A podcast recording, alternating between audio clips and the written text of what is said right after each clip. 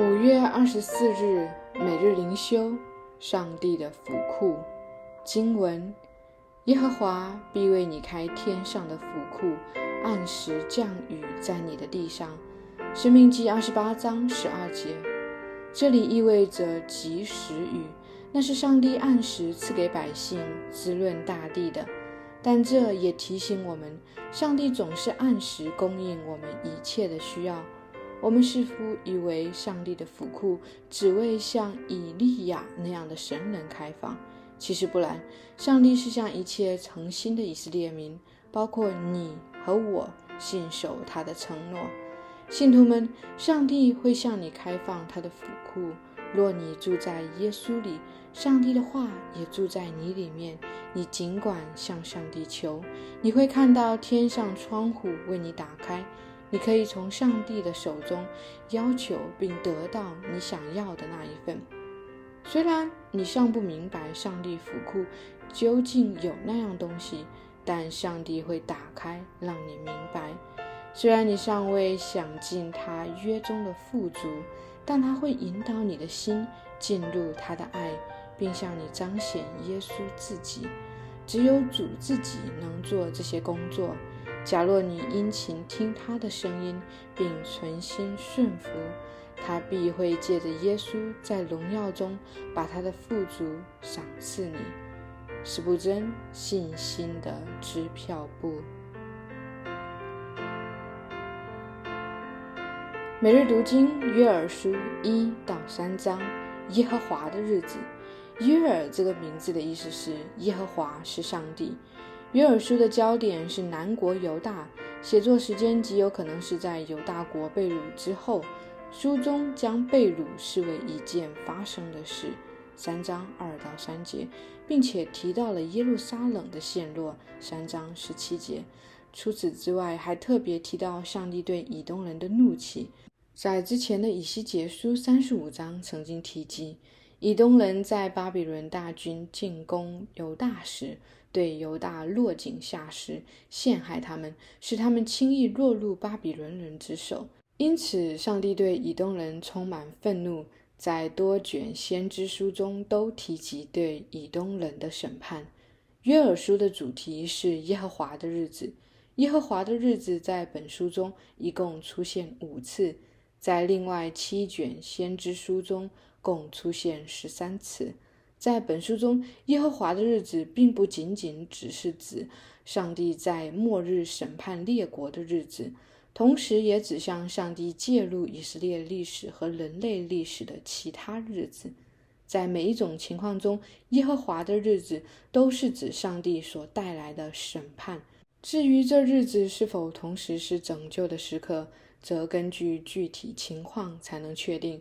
整体而言，约珥书可以分为两个部分，其中第一章至二章十七节是上半部分，描述的是犹大受审判与耶和华的日子；二章十八节至三章二十一节是下半部分，预言耶和华的怜悯和列国受审判。在上半部分中最鲜明的形象，当属像人一样的蝗虫士兵。有关蝗虫入侵的描述，在约珥书中一共出现两次。其中第一章是描述一场真实的蝗灾，这场蝗灾作为先知预言的先兆，为要引出第二章的预言，敌军要像蝗虫一样入侵。在古代农业中，蝗灾的后果常常极其恐怖，蝗虫所到之处，田里的庄稼被丝毫不剩地啃食干净，以至于田野光秃，一片荒凉。先知领受上帝的启示，预言说，当耶和华的日子临近，南国犹大将遭遇这等毁灭性的灾难。在第一章中，先知分别提醒四类人，要在这耶和华所预定灾难来临的日子中警醒。首先，二到四节提及国中的老年人和普通居民，提醒他们要听耶和华上帝的话。第五到七节提醒那些醉酒的人应当清醒哭泣。第八到十二节提醒农夫要惭愧哀嚎。第十三到二十节提醒祭司们应当宣布禁食。约尔希望犹大人能够通过灾害和干旱明白上帝的心意，认识到悔改是寻求拯救的唯一方式。约尔书二章向我们呈现出这一点。首先，约尔命令守望者们要吹响号角，警告百姓。二章一节。其次，他呼召犹大百姓要召开严肃会，在上帝面前认罪悔改，寻求上帝的帮助。二章十二到十七节，犹大百姓并不知道这次侵略会在何时发生，因此最重要的就是快快归向主耶和华。二章十三节所重申的，仍然是那位在摩西五经中反复强调上帝的属性：耶和华我们的上帝是有恩典、有怜悯、不轻易发怒，且有丰盛慈爱的上帝。生命记三十章六节。出埃及记三十四章六到七节，约珥书二章十三节。如果不是如此，我们就永远不可能得蒙赦免。所以，无论是犹大百姓，还是今天的世人，我们都不要以为上帝怜悯我们、赦免我们是理所当然的事情。甚至我们不能以为只要人愿意悔改，上帝就必须施恩拯救。在面对这位至高的上帝时，我们唯有赞叹他的至高和公义，并且在他的恩典面前完全降服。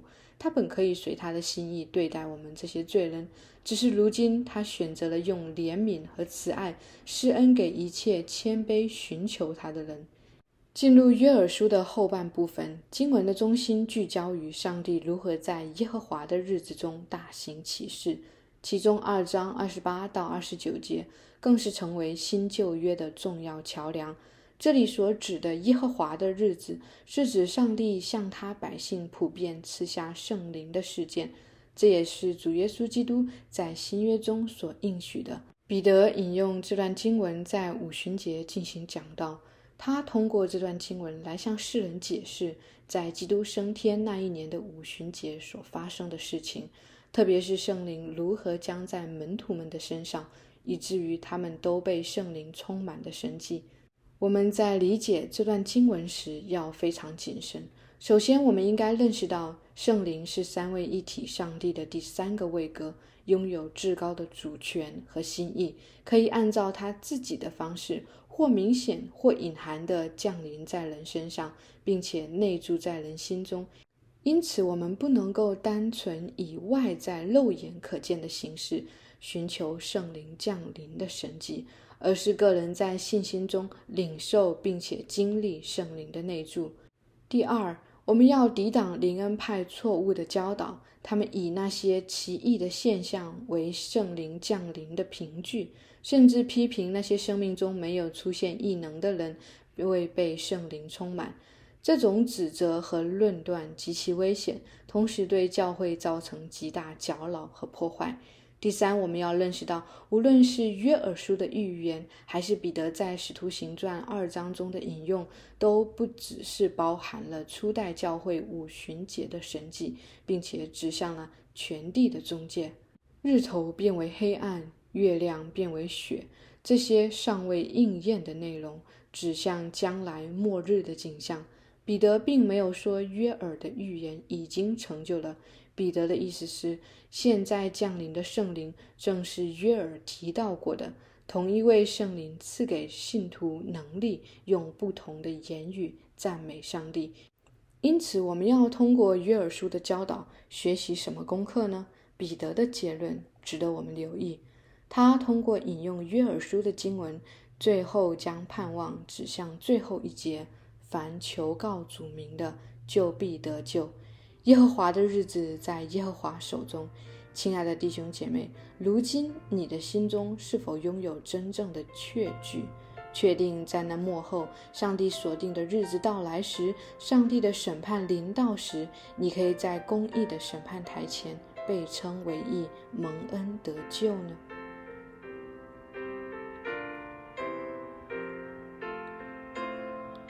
反思与祷告：第一，耶和华的日子体现出上帝什么样的主权？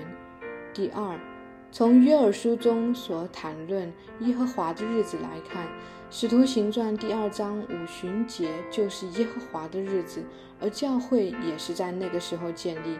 这样，约珥书就和今日的基督教会紧密联系在一起。教会是圣灵所浇灌，并且被圣灵充满的。这一真理如何能够帮助我们认识教会的本质？是在教会中追求那些灵异神迹吗？还是在教会中存谦卑敬畏的心敬拜上帝？为什么我们不应该提倡前者？而我们又是否真正存敬畏的心来委身教会？亲爱的天父，你的日子大而可畏，远超过我们所能承受的。主啊，求你纪念你自己的慈爱和怜悯，按照你至高的旨意，在你所定的日子中为我们存留恩典，使我们在你的日子中得以存活，得到救恩。我们要呼求主耶稣基督的名字，因他是我们唯一的救主。是你赐给我们得蒙救恩的道路，天父，求你在基督里纪念我们，使我们带着谦卑和敬畏的心讨你的喜悦。如此祷告，是奉我主耶稣基督的名求，阿门。以上读经分享与祷告来自杨文浩传道。